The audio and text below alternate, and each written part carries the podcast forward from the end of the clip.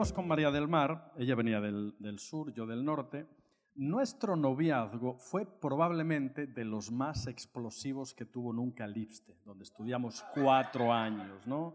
De hecho, años después, cuando el Señor nos guía a un ministerio a la familia, nuestros compañeros de seminario no se lo creían. Decían, desde luego Dios tiene sentido del humor. Si había una pareja probablemente poco propicia para liderar un ministerio a la familia, éramos Juan o María del Mar y Juan, ¿no? Pero usted sabe, Dios opera así muchas veces, ¿no? Hemos pasado situaciones bien, bien, bien complicadas con María del Mar. Y yo creo que es justamente eso, ¿no? El haber pasado por situaciones duras, difíciles, complicadas, lo que hoy nos da un cierto peso de experiencia, porque sabemos cómo se resuelven los conflictos, sabemos lo que es pasar situaciones realmente complicadas y difíciles. Yo siempre le digo que no me regañe en público, pero bueno, eh, eh, que no me contradiga en público. Pero bueno, ahí seguimos. Fui yo, ¿no? Fui yo, claro, fui yo. No, tú tienes la última palabra, mi vida. No te preocupes, no te preocupes, no hay problema. Tengo que dormir con ella todos los días, me interesa, me interesa que la cosa fluya bien. bueno, pues en la mañana hablábamos, vamos a ponernos serios ya, ¿eh? Hablábamos, amados, de una realidad. Y esa realidad es de que fuera de las puertas del templo corren tiempos difíciles. Corren tiempos realmente complicados, donde nuestro cristianismo está siendo diluido en medio de una corriente sin sentido, donde vivimos en una sociedad donde se han roto los diques morales y cuando las aguas se rompen, éstas se desparraman sin control. Vivimos en la época de la posverdad, donde ya no hay una mega historia que dé sentido a nuestra existencia. Cada uno tiene ahora su propia verdad, que no es sino una mentira encubierta, porque aquí lo que cuenta es lo que cada uno cree. No hay verdades absolutas, todo es relativo. Vivimos en tierra extraña, en tierra de nadie. Y cuando Adán y Eva, que vivían en la tierra en el jardín del Edén, el jardín de las delicias, de pronto son expulsados, te sabes, son expulsados a la tierra de Nod, quiere decir la tierra del extraño, la tierra del extranjero. Ahí comienza un camino donde la identidad del hombre y de la mujer de pronto es diluida, de pronto es cuestionada. Por eso la primera pregunta de la Biblia es, ¿dónde estás tú? Dios le dice a Adán, ¿dónde estás tú? Revelando que de habitantes en el jardín de las delicias, Adán y Eva pasan a ser errantes en la tierra del extranjero. Y en tierra extraña y en desierto de identidades seguimos hoy más que nunca. Por eso algunos hablan de que vivimos en la moderna época de los jueces. No había rey en Israel, cada uno hacía lo que bien le parecía.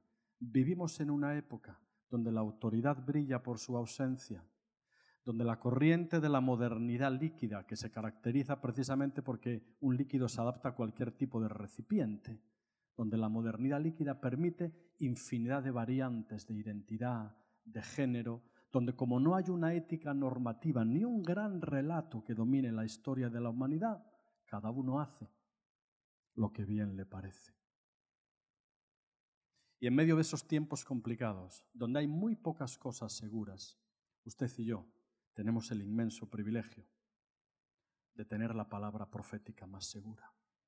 Esta es la palabra profética más segura, a la cual hacemos bien en estar atentos como a una antorcha que alumbra en lugar oscuro, hasta que el día esclarezca y el lucero de la mañana salga en nuestros corazones, porque esa es nuestra historia, ese es el final.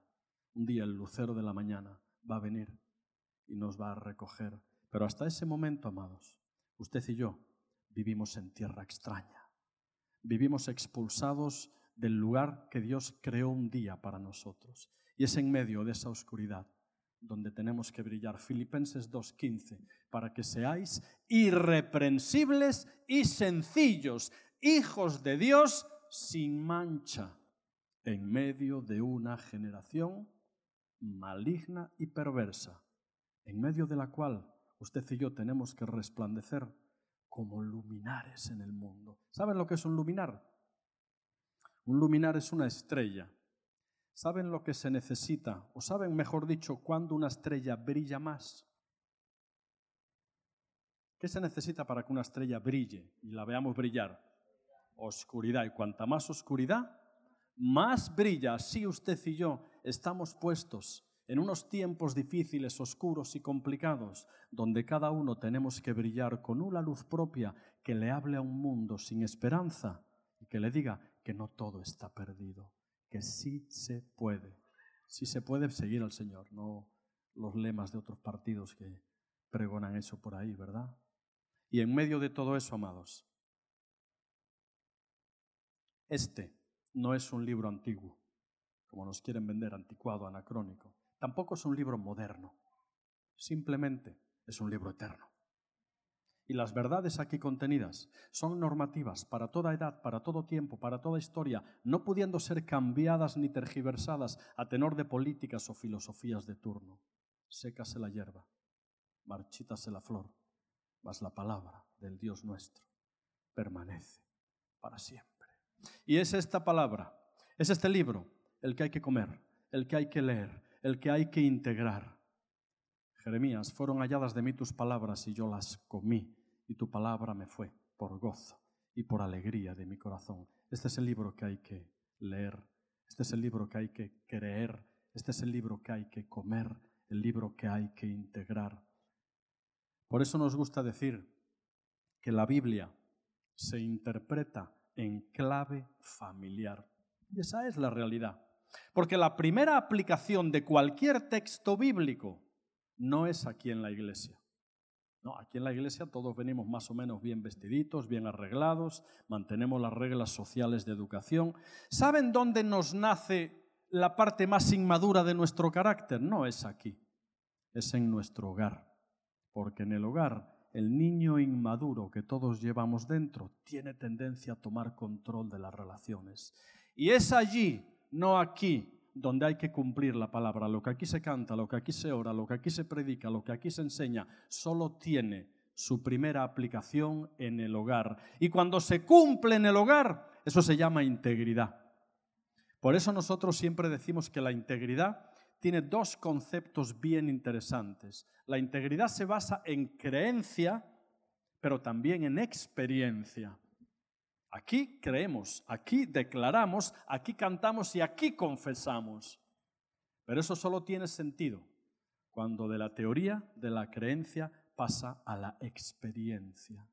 Y la primera experiencia o el primer banco de pruebas de la autenticidad de nuestro cristianismo no es la iglesia, es su hogar. Cuando yo leo, amarás a Dios sobre todas las cosas y al prójimo como a ti mismo, el prójimo no es el hermano o la hermana que tengo al lado en la banca de la iglesia. No, el prójimo es tu próximo, tu más cercano, tu padre, madre, hermano, hermana, porque de nuevo la Biblia se lee y se interpreta en clave familiar, porque cualquier aplicación de un texto bíblico, en primer lugar aquí se cree en la iglesia, pero en el hogar se experimenta. Creencia y experiencia conforman la integridad a la que usted y yo somos llamados. Esa es la realidad. Por eso, cuando leemos la palabra, sobre todo cuando la leemos aquí, tenemos que ser bien conscientes de que en primer lugar aquí se lee, pero allí se aplica. Por eso, cuando leemos la palabra, tenemos que ser bien, bien conscientes de que en medio de esa sociedad que venimos hablando de modernidad líquida, de oscuridad, de mentira, tenemos la palabra profética más segura. Por eso la familia, decimos que es el primer banco de pruebas de la autenticidad de nuestro cristianismo y que cualquier texto bíblico no se entiende si no tiene su primera aplicación en el seno de la familia. Pero lamentablemente, algunos dicen que en la iglesia sufrimos bulimia espiritual. Usted sabe que la bulimia es la enfermedad donde uno come, come, come y cuando llega a su casa vomita, vomita y vomita. Los nutrientes de los alimentos no llegan a circular por el torrente sanguíneo ni a alimentar la vida de esa persona. Así, lamentablemente, en la iglesia muchas personas también sufren de bulimia espiritual. Aquí comen, comen, comen Pero cuando llegamos a la realidad cotidiana de nuestro hogar, a nuestra casa, de pronto una mala palabra nos hace vomitar lo recibido. De pronto un mal gesto, una mala actitud, mirar lo que no debemos, no hacer lo que sí debemos. Cuando en el entorno de nuestro hogar, con nuestras actitudes, en nuestros distintos roles, no evidenciamos y honramos lo que aquí se predica, es como si vomitáramos la palabra.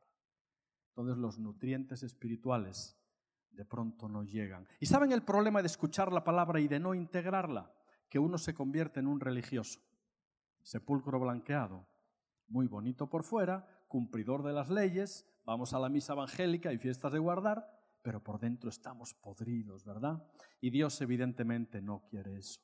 Dios nos llama a ser íntegros, que la creencia se transforme y se convierta siempre en experiencia. Esa es la realidad.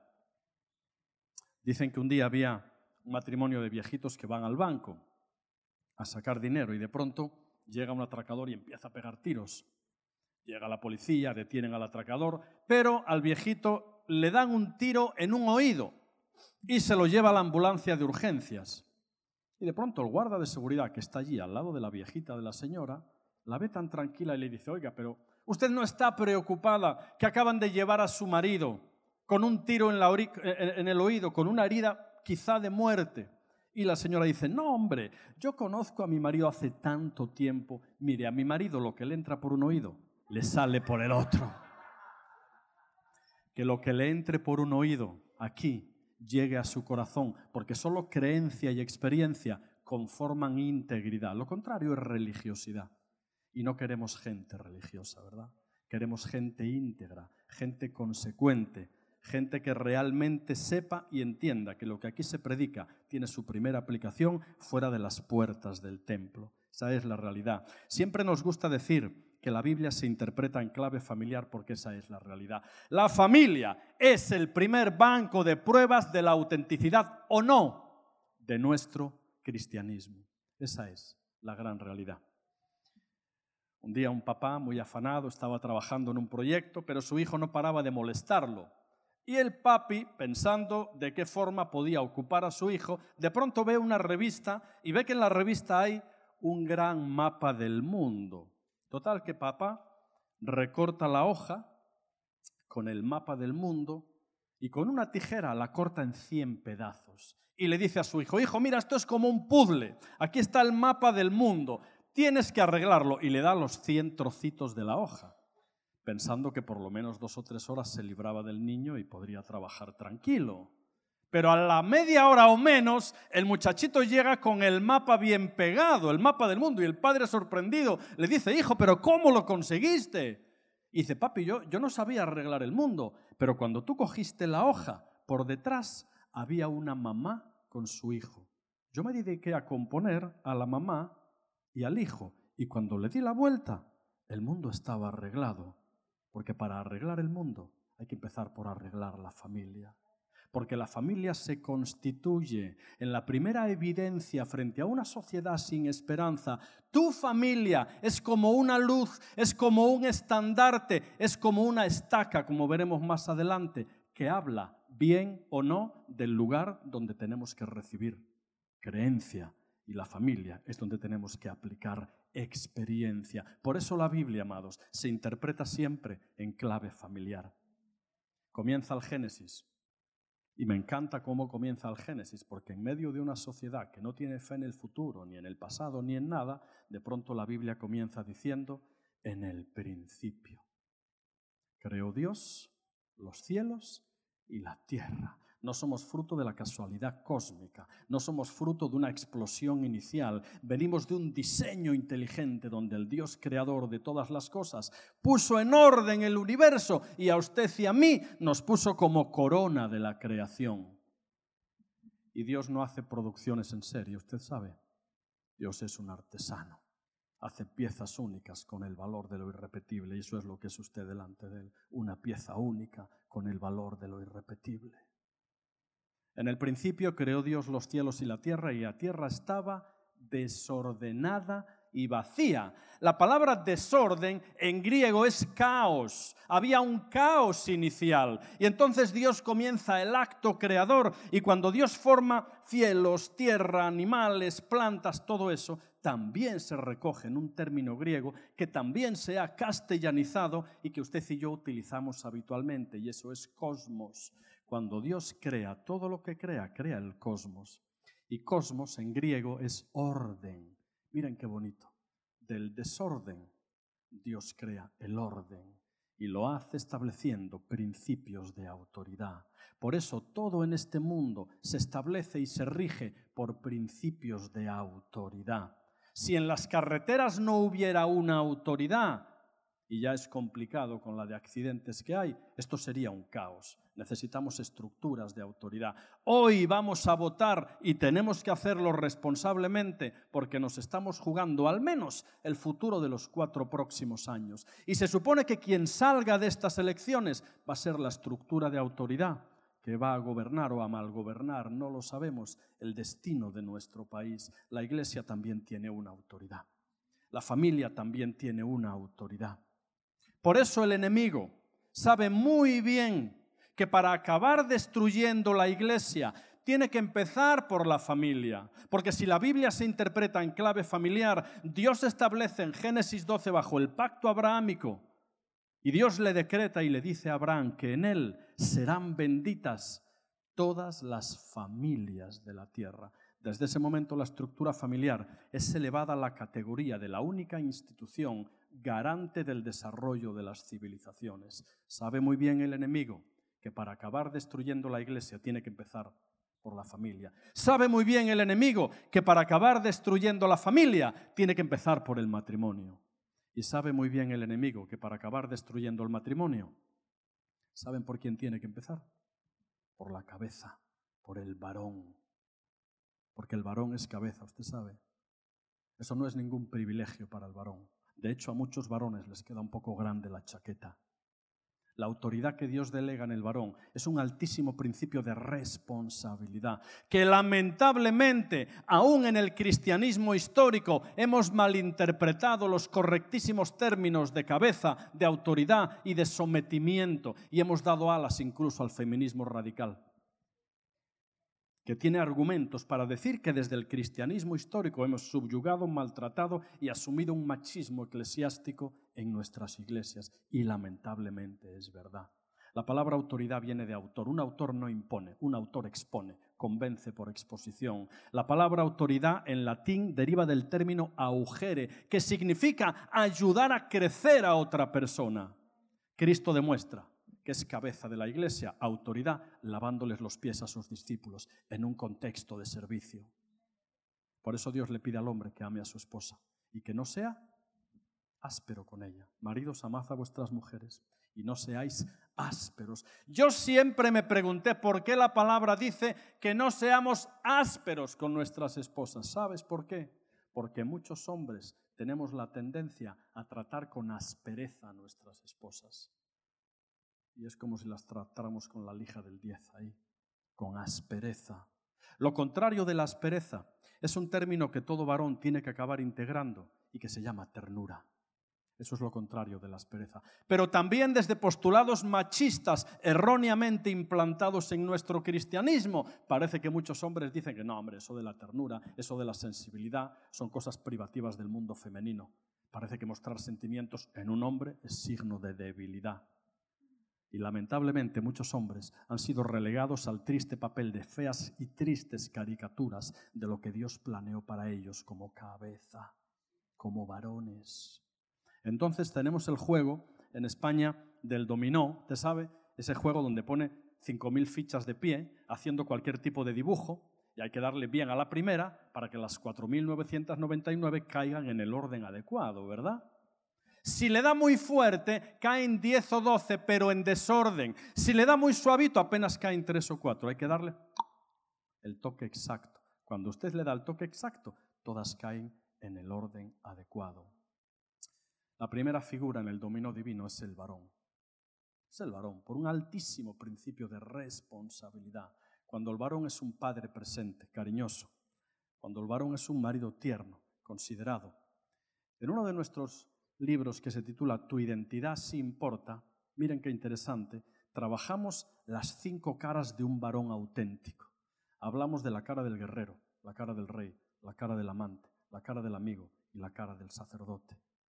Cuando un hombre tiene la cara del guerrero, bravura, fortaleza, liderazgo, y la combina con la cara del rey, código de honor, sentido de lealtad, y le suma la intimidad que tiene que caracterizar al amante, amante de su familia, amante de su esposo, amante de sus hijos. Cuando a eso le añade la amistad que todo hombre tiene que tener, porque no somos llaneros solitarios, aunque nos han vendido lo contrario, cuando además a eso añadimos el liderazgo que todo hombre tiene que mantener en el hogar, tenemos un hombre conforme a la medida de Dios. Y cuando la primera figura en el dominio divino está bien colocada, miren qué cosa, el orden asegura estabilidad.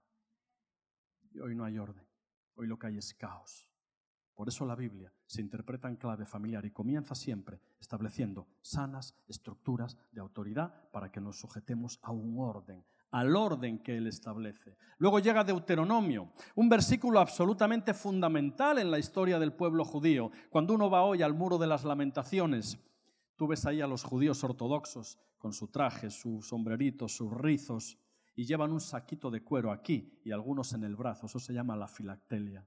Es un saquito de cuero que contiene verdades esenciales de la Torá, de los cinco primeros libros. Uno de los grandes versículos del pueblo judío es Deuteronomio 6, la gran Shema, la gran oración, que dice así, Oye Israel, Jehová nuestro Dios, Jehová uno es. Porque sabía muy bien Dios que en la dispersión en la que entraba su pueblo santo y que todavía no se terminó, aún seis millones de judíos tienen que regresar a Tierra Santa. Y una de las profecías del libro de Daniel establece que cuando cese la dispersión del pueblo santo, todas las cosas serán cumplidas. El tiempo está cerca. El tiempo está cerca.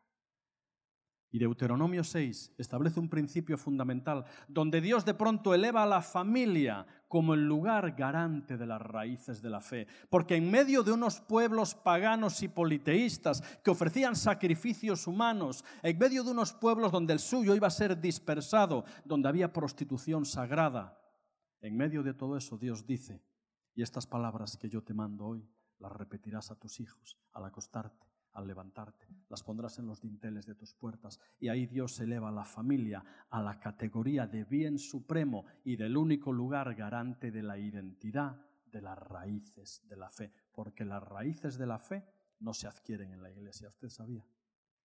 Se adquieren en el hogar. Aquí se consolidan, aquí se pulen, pero se adquieren en el hogar.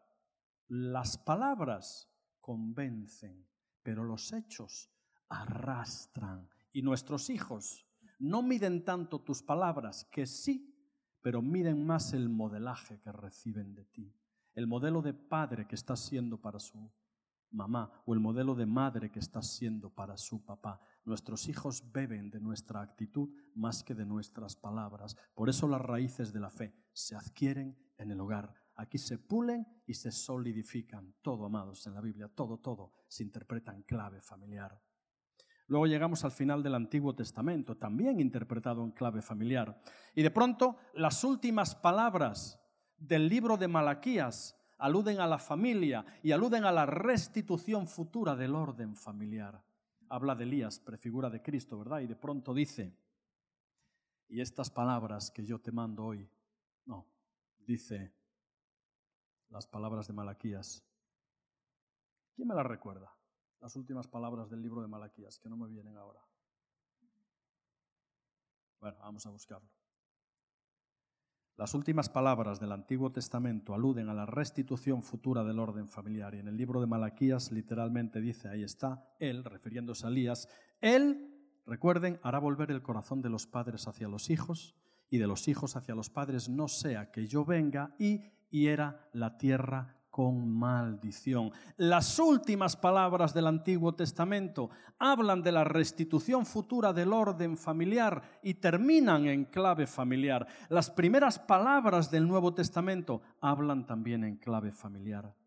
Y en el Evangelio de Mateo, Este comienza con la genealogía de Jesús, es decir, entroncando al mismísimo Hijo de Dios dentro de un sistema familiar, dentro de un linaje, dentro de una estructura familiar. Aún los requisitos que la palabra establece para Timoteo y para Tito pasan porque aquel que anhele obispado en esas epístolas tenga una familia en sujeción, pues quien no gobierna bien su propio hogar, ¿cómo va a gobernar la casa de Dios? Y finaliza el Antiguo Testamento en clave familiar y finaliza el Nuevo Testamento en clave familiar. Y las últimas palabras en el libro del Apocalipsis también están escritas en clave familiar. Porque un día, el final de tu historia y de la mía, va a ser que el Señor, como el novio perfecto y engalanado, va a venir a buscar a su iglesia, también perfecta y engalanada, para participar eternamente de las bodas del Cordero. La Biblia en clave familiar, desde que comienza hasta que termina, se interpreta en clave familiar. Y lamentablemente hoy asistimos a un ataque sin precedentes a la institución de la familia y por consecuencia a la institución o al cuerpo que es la Iglesia. Hace unos cuantos años, María del Mar y yo desayunábamos con un hombre eh, al que Dios le permitió levantar un gran movimiento aquí en España. Muchos lo conocerán, Daniel del Vecchio. Señor ya mayor. Él nos hablaba en aquel tiempo de un espíritu de temor que se está apropiando del pueblo cristiano. Y nos hablaba de que el nuevo milenio vino inaugurado por la caída de las Torres Gemelas. De pronto el sueño americano, la nación basada en ideales cristianos, fundada con raíces cristianas, se había vuelto vulnerable. Nadie estaba seguro. Luego llegó el establecimiento del Estado Islámico, donde otro espíritu de temor siguió operando en los hijos de desobediencia y donde de pronto usted miraba en YouTube vídeos donde a los cristianos literalmente les cortaban la cabeza. Y lamentablemente hoy ese espíritu de temor viene encarnado en el brazo ejecutor de esa modernidad líquida mencionada al principio y que se llama ideología de género. Una ideología perversa que pretende colonizar a sus hijos, que pretende, desde que son bien chiquititos, decirle que un niño también puede ser niña. Da igual si naces con pene y testículos, si te sientes niña, qué sencillo. Fíjense qué tremendo que un chico, ¿qué un chico? Un niño, con 10 años, se va la seguridad social y no necesita el consentimiento de sus padres para decir que se siente niña y que quiere iniciar un protocolo de hormonización, vaginoplastia y todo el asunto. Y los médicos están obligados a protocolizar a ese niño en esa reasignación de sexo, sin el consentimiento de sus padres. Y amados, cuando el Estado usurpa funciones educativas que son privativas de la familia, estamos ante una dictadura totalitaria. Y eso es lo que hoy estamos sufriendo bajo la ideología de género, cuyo brazo ejecutor está literalmente colonizando a nuestros hijos. Y usted y yo, y la iglesia cristiana, de pronto se constituye en el único baluarte, probablemente la única institución que todavía puede defender la familia natural, tal como un día Dios la estableció. Por eso todo en la Biblia, amados, se interpreta en clave familiar. Y ese espíritu de temor pretende amedrentarnos. La Biblia dice que Satanás es como un león rugiente. Y un león, ¿saben para qué ruge? Para paralizar de temor a su presa. El temor paraliza. Y el enemigo quiere utilizar argumentos de temor para paralizarle a usted y a mí y que no seamos luz en medio de esta sociedad maligna y perversa. Hace apenas tres años, María del Mar y un servidor sufrimos un ataque muy directo. Nosotros trabajamos dos de las áreas en las que el enemigo está intentando destruir y diluir, familia e identidad. Y el enemigo no se está quieto. Por eso, mis queridos Héctor y Amparo, y sé que lo hacéis, oren por nosotros. Llevamos un ministerio muy complicado y hace dos años recibimos un ataque muy severo, necesitamos cobertura y mucha, y mucha. Fue un ataque hacia nuestro hijo muy difícil, muy duro y claro, nos surgió una pregunta muy legítima y nos preguntamos si este es el precio que hay que pagar no estamos seguros de querer seguir en lo que hacemos. Porque si a ti te hacen algo, bueno, pero que te toquen a un hijo. Los que son papás saben eso, ¿verdad? En aquellos tiempos oscuros, Dios nos regala un versículo. Y en el mes de enero estoy leyendo Lucas y de pronto leo la historia de Zacarías, el papá de Juan el Bautista, que se queda mudo por dos años, recibe una profecía de la inminente venida del Mesías y después dice lo siguiente, y eso era para nosotros. Lucas 1:74, que nos había de conceder que librados de nuestros enemigos, sin temor les serviríamos en santidad y en justicia delante de Él todos nuestros días. Y frente a ese espíritu de temor, amados, que hoy opera en los hijos de desobediencia, frente a ese aparato maquiavélico llamado ideología de género, que pretende pervertir y colonizar ideológicamente a nuestros hijos, no hay que tener miedo, porque su vida y la mía no dependen de filosofías, de ideologías, de políticas, ni de lo que salga hoy en las urnas. Dependemos de la voluntad de Dios. En Él somos, por Él vivimos y si es necesario, por Él también morimos. Y frente a ese espíritu de temor, Dios nos dice, adelante, amados, adelante. De manera que vivimos en un mundo oscuro, podrido y tenebroso. Oscuro, podrido y tenebroso. Y esas son las palabras. Frente al espíritu de temor, Dios nos pide que seamos valientes. Y frente al espíritu de corrupción, Dios nos pide que seamos sal y luz. Y recuerden que la sal, la primera característica en aquellos tiempos, no hoy que tenemos neveras y todo el asunto, pero la primera característica de la sal en los tiempos en que se menciona es preservar la corrupción, la pureza. En el norte de Europa, países con tradición protestante, Qué curioso que los países del norte de Europa son países bastante más avanzados en lo económico que los países del sur de Europa. Qué curioso que los países del norte de Europa sean países de tradición protestante. Qué curioso que Alemania, hasta hace poco segunda potencia mundial, fuera el lugar donde nació la Reforma. Y qué curioso que los países del sur de Europa, de tradición católica, sean menos avanzados. Porque la ética del pueblo protestante en el norte de Europa produjo sociedades más estables. Y en el norte de Europa los jueces que van con sus togas en los actos oficiales bien importantes llevan una piel de armiño aquí. Se llama la esclavina, una piel de armiño, blanca, blanca como la nieve. ¿Saben por qué? Porque el armiño es símbolo de pureza. Cuando usted quiere cazar un armiño, mire qué interesante, y es como se cazan los armiños en Europa. Los cazadores de buena mañana salen con sus perros y se van donde están las guaridas, los agujeritos del armiño. El armiño, cuando amanece, sale de la madriguera por ahí a buscar comida. Y los cazadores llevan bolsas de basura, de porquería, y vierten toda la porquería a la entrada de la cueva del armiño y sueltan a los perros.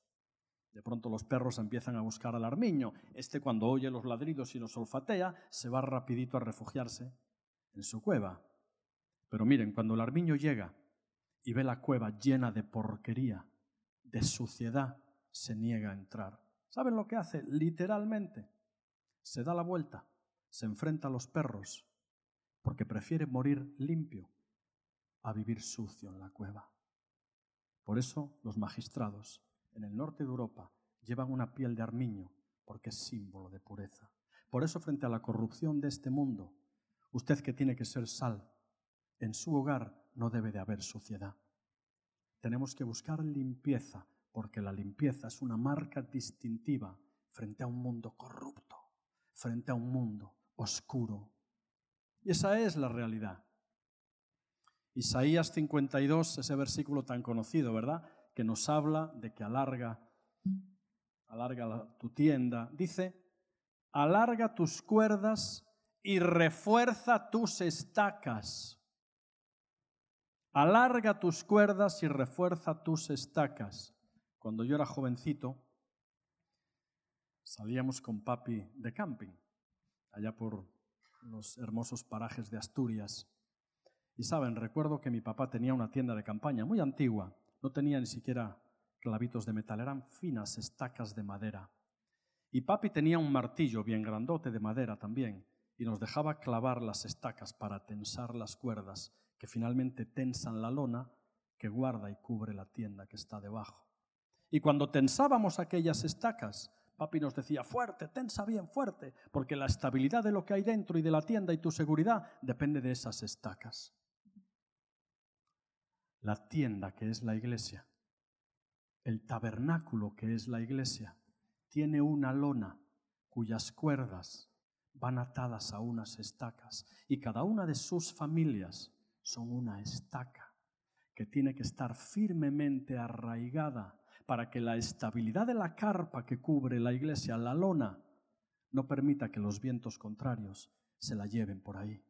Por eso su familia, amado, es tan importante. Por eso la estabilidad de la iglesia del sembrador no depende del pastor, que sí, y a ellos les viene una gran responsabilidad, pero hay una inmensa responsabilidad sobre cada familia de esta iglesia, porque ustedes se constituyen en estacas que tienen que tensar y estar firmemente arraigadas para que la estabilidad de la tienda, que es la iglesia, no se mueva y no se balancee.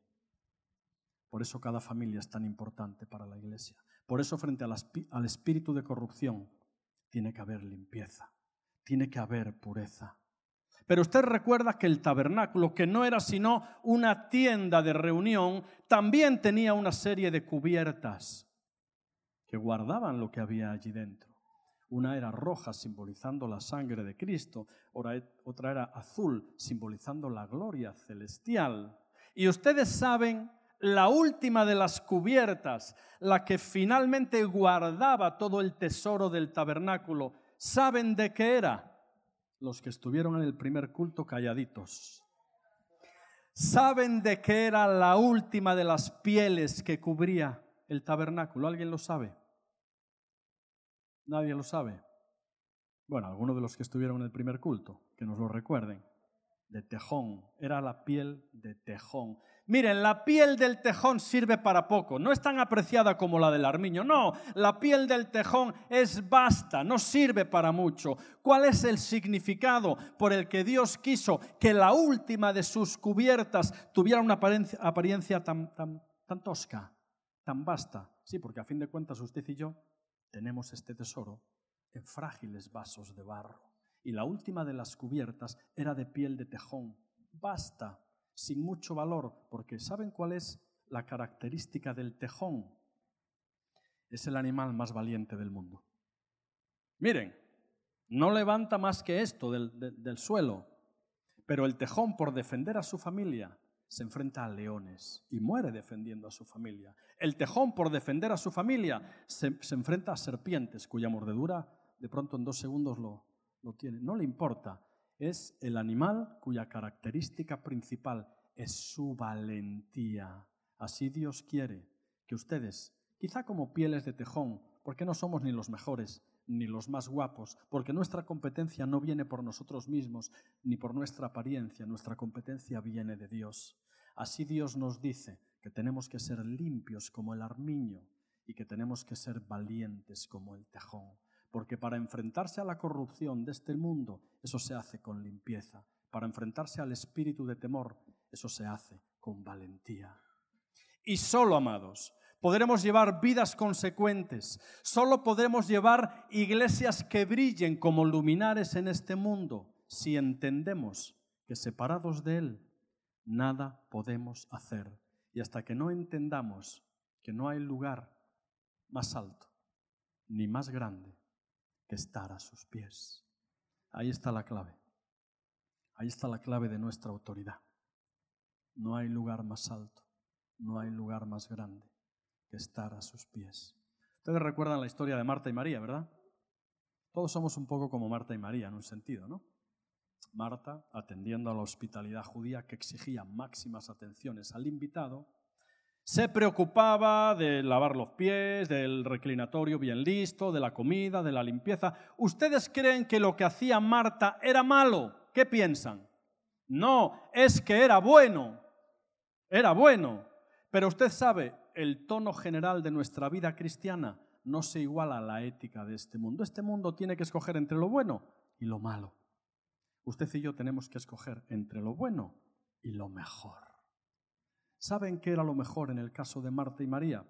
Atender, preocuparse, era bueno. Lo mejor era lo que hacía María, sentarse a los pies de Jesús. Eso era lo mejor. Claro, en la carpa, que es el tabernáculo, símbolo de Cristo, había dos habitaciones, recuerdan, bien diferenciadas. Estaba el lugar santo y separado por el velo del templo, bordado con querubines, guardando la misma presencia de Dios, estaba el lugar santísimo. El lugar santo, amados, es tipo de la iglesia. El lugar santo tenía un mobiliario compuesto por una pequeña por un pequeño altar sobre el que continuamente se quemaba incienso, comparado en el Antiguo Testamento o en el Nuevo a las oraciones de los santos. Había una mesa con doce panes, uno por cada pueblo de Israel, simbolizando la unidad del pueblo de Cristo. Y había un candelabro, la menorá, 38 kilos de oro puro labrado a mano. Jesús como la luz. El lugar santo es tipo de la iglesia. ¿Ustedes creen que el lugar santo es bueno? Claro que es bueno, pero no es lo mejor. ¿Saben dónde estaba lo mejor? Cuando Cristo muere y por el milagro de la gracia divina que nunca acabaremos de entender bien, el velo del templo se rasga. Aquel a cuyo acceso solo una vez al año en el día de Yom Kippur, la expiación, el sumo sacerdote tenía derecho a entrar. Y cuando Cristo muere, usted y yo somos hechos somos sacerdotes con pleno derecho a entrar al lugar santísimo. El lugar santo es bueno, pero no es lo mejor. Lo mejor estaba en el lugar santísimo. ¿Recuerdan que había? Ahí estaba simbolizada la misma presencia de Dios. Ahí había un arca de madera de acacia recubierta de oro con una tapa o propiciatorio, donde también dos querubines, rangos celestiales, estaban ahí como custodiando lo que había dentro del arca del pacto.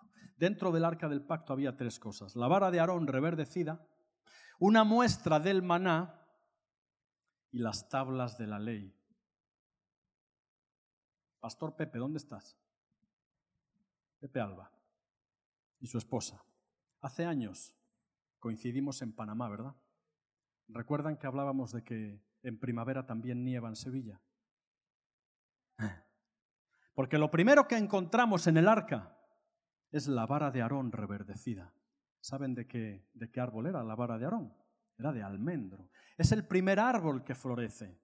Apenas está acabando el mes de enero. Usted pasea por Sevilla y ve los almendros de todos los colores, blanquitos, rosas, porque el almendro anuncia la inminente llegada de la primavera. ¿Y qué decir del mes de marzo? Cuando Sevilla se llena de azar y el pequeño patio de nuestra casita, que tenemos cuatro naranjos, se llena de blanco. Y qué bonito, qué rico huele.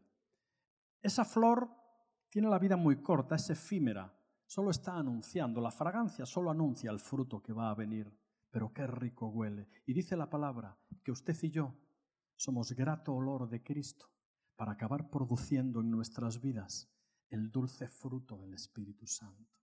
Y usted y yo no seremos conocidos por nuestras prédicas, hazañas, libros ni cualquier otra cosa por nuestros frutos seremos conocidos. Y usted y yo tenemos que aprender a evidenciar en nuestras vidas el fruto del Espíritu Santo. En nuestras vidas, amados, tiene que haber amor, gozo, paz, paciencia, bondad, benignidad, fe, mansedumbre, templanza, porque sabe algo, contra tales cosas no hay ley. Por eso la vara de Aarón simboliza dentro del arca del pacto que usted y yo tenemos que llevar vidas fructíferas, vidas que honren y glorifiquen a Dios, repartiendo el fruto de su Espíritu Santo. Un día una niña tuvo un sueño y se despertó temerosa y llamó a su mamá. Y su mamá se acercó, la abrazó y le dijo, hijita, no te preocupes, que Dios está siempre contigo, Dios te cuida. Y la niña, con esa elocuencia tan tremenda que a veces tienen los niños, la niña le dice, mami, ya, ya lo sé, pero a veces necesito ver a Dios con piel sobre él. ¿Sabe lo que usted somos? Usted y yo. Usted y yo somos el cuerpo de Cristo y por lo tanto la piel de Dios. Cuando usted da un abrazo, es Dios quien abraza. Cuando usted da una palabra de aliento y de ánimo, es Dios quien anima y quien alienta.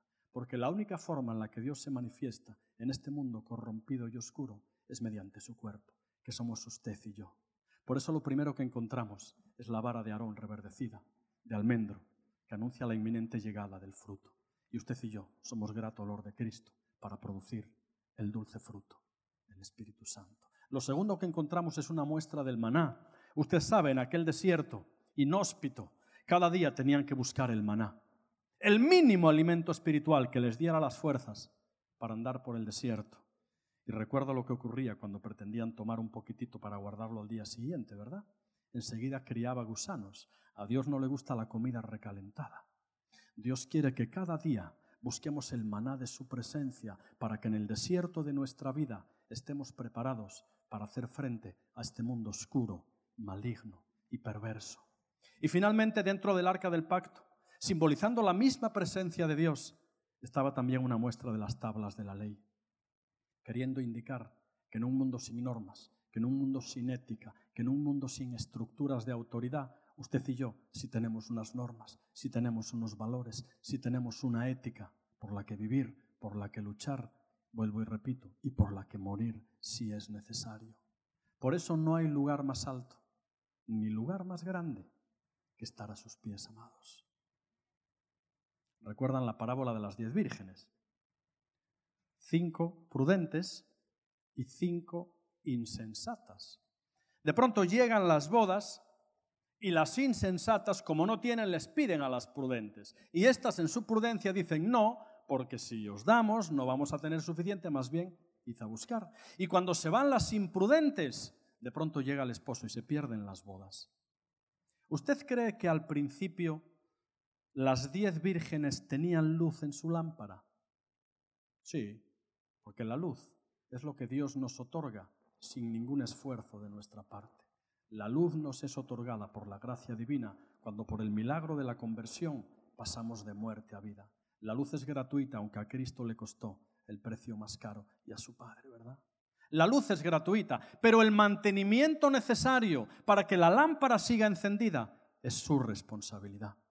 El proveer el aceite necesario para que la lámpara siga encendida nos corresponde a ti y a mí en la privacidad de nuestro hogar y en los pies de Jesús. No hay otra forma. No hay otra forma. Y aquellas lámparas eran de barro tosco. Tenían una pequeña mecha de trapo que cuando el trapo estaba en contacto con el aceite producía luz. ¿Sabe lo que ocurría cuando ya no había aceite? ¿Sabe lo que pasaba? ¿Sabe lo que daba en vez de luz aquel trapo, en vez de llama? Echaba humo porque empezaba a quemar el propio trapo. Humo de críticas, humo de acidez de carácter. Así en la iglesia, cuando no estamos empapados del aceite divino que es Cristo, usted critica todo, nada le parece bien. Cuando uno no está involucrado ni formando parte de, critica todo y en vez de luz, de pronto podemos empezar a echar humo. Por eso en el aceite de nuestra vida o en la lámpara de nuestra historia, de nuestra vida, de nuestra familia, tiene que haber siempre aceite para que la mecha no eche humo, sino que dé luz y brille. Qué importante que nos demos cuenta de que para mantener el tono de nuestra vida cristiana es necesario acudir a la presencia del Señor cada día, a sus pies, porque solo ahí podemos encontrar el gozo, solo ahí podemos beber del fruto del Espíritu Santo, para estar preparados y capacitados para enfrentarnos con un mundo hostil y con un mundo complicado. ¿Por qué el grupito de alabanza no sube? Vamos terminando. Miren, la Biblia establece que usted y yo no somos vencedores. Recuerdan lo que dice la palabra, ¿verdad? Usted y yo somos más que vencedores. Recuerdan el versículo, ¿verdad? Por lo cual estoy seguro de que ni la muerte, ni la vida, ni ángeles. Yo nunca entendí muy bien qué significaba ser más que vencedor.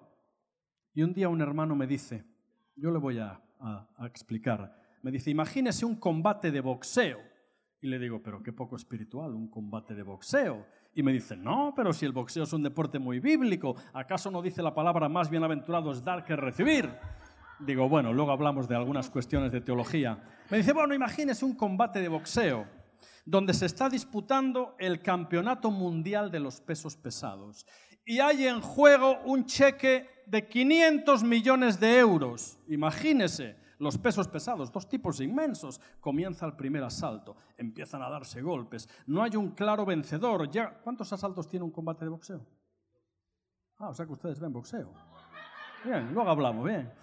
Llega el último asalto, las fuerzas muy igualadas, los tipos tremendos, y en un golpe de gracia uno de ellos, ¡pum!, logra derribar al contrario. Pero el propio vencedor tiene el labio, la nariz, y el árbitro le levanta la mano, el pobre, y lo proclama campeón mundial de los pesos pesados y le da un cheque, amados, de 500 millones de euros.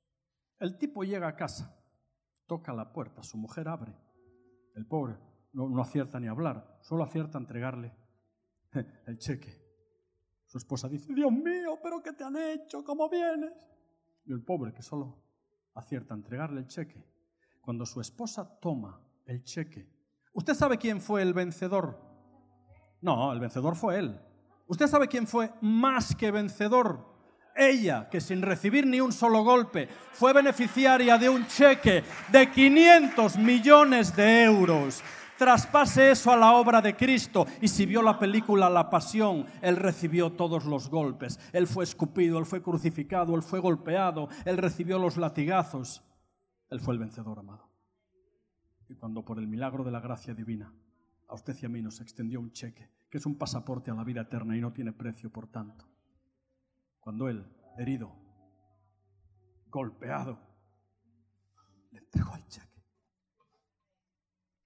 cuando usted lo recibió, Él fue el vencedor. Y usted, más que vencedor. Padre, gracias por ese sacrificio que nunca entenderemos. Gracias por recibir todos los golpes, todas las afrentas. Tú fuiste el vencedor. Qué privilegio, Padre que en la historia de amor que un día tú tuviste con cada uno de nosotros, un día nos entregaste nuestro carnet de identidad. Y cuando lo cogimos, fuimos hechos más que vencedores. Padre, ayúdanos a no rebajar nunca el precio que tu Hijo pagó en la cruz. Ayúdanos a ser limpios. Ayúdanos a ser íntegros, Padre.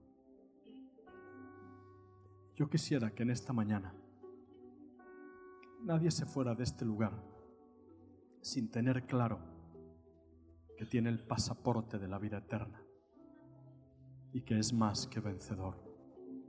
Quizás la primera vez que vienes, quizá llevas viniendo un tiempo,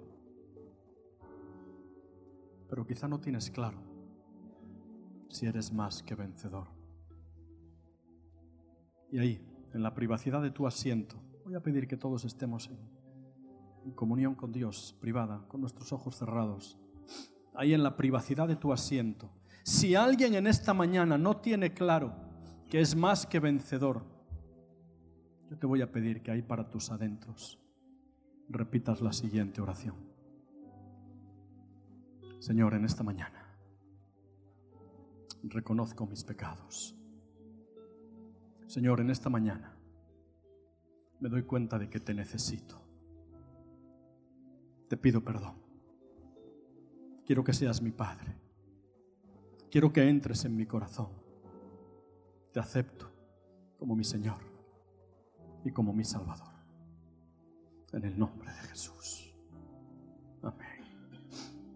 Mira, ahí en la privacidad de tu asiento, si en esta mañana hoy tuviste la valentía de hacer esa oración, porque no tenías claro si eres más que vencedor. Yo voy a pedirte algo muy simple, muy sencillo. Ahí donde estás, todo el mundo, por favor, en privacidad. Ahí donde estás, simplemente levanta tu mano.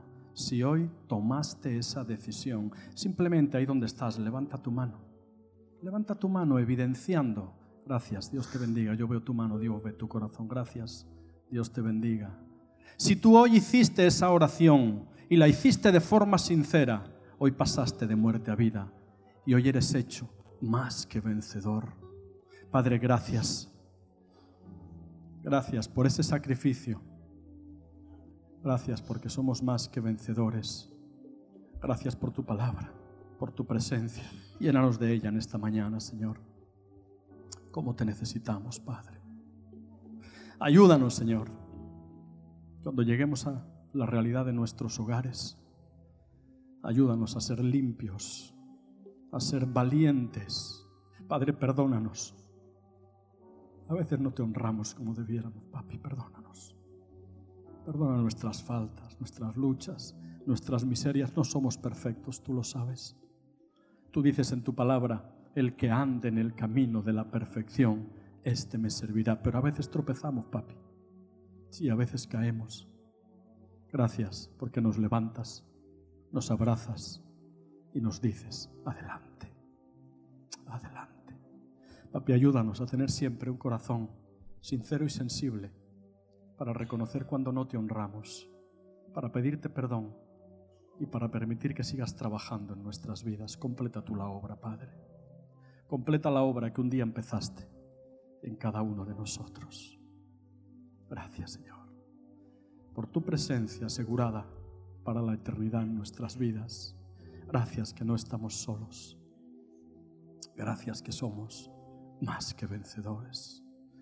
Y por ello estamos seguros de que ni la muerte, ni la vida, ni ángeles, ni principados, ni potestades, ni lo presente, ni lo porvenir, ni ninguna otra cosa creada nos podrá separar jamás del amor de Dios que es en Cristo Jesús. Te amamos, te necesitamos, tu presencia asegurada en nuestros corazones. Gracias, Padre, en tu nombre santo. Amén y amén.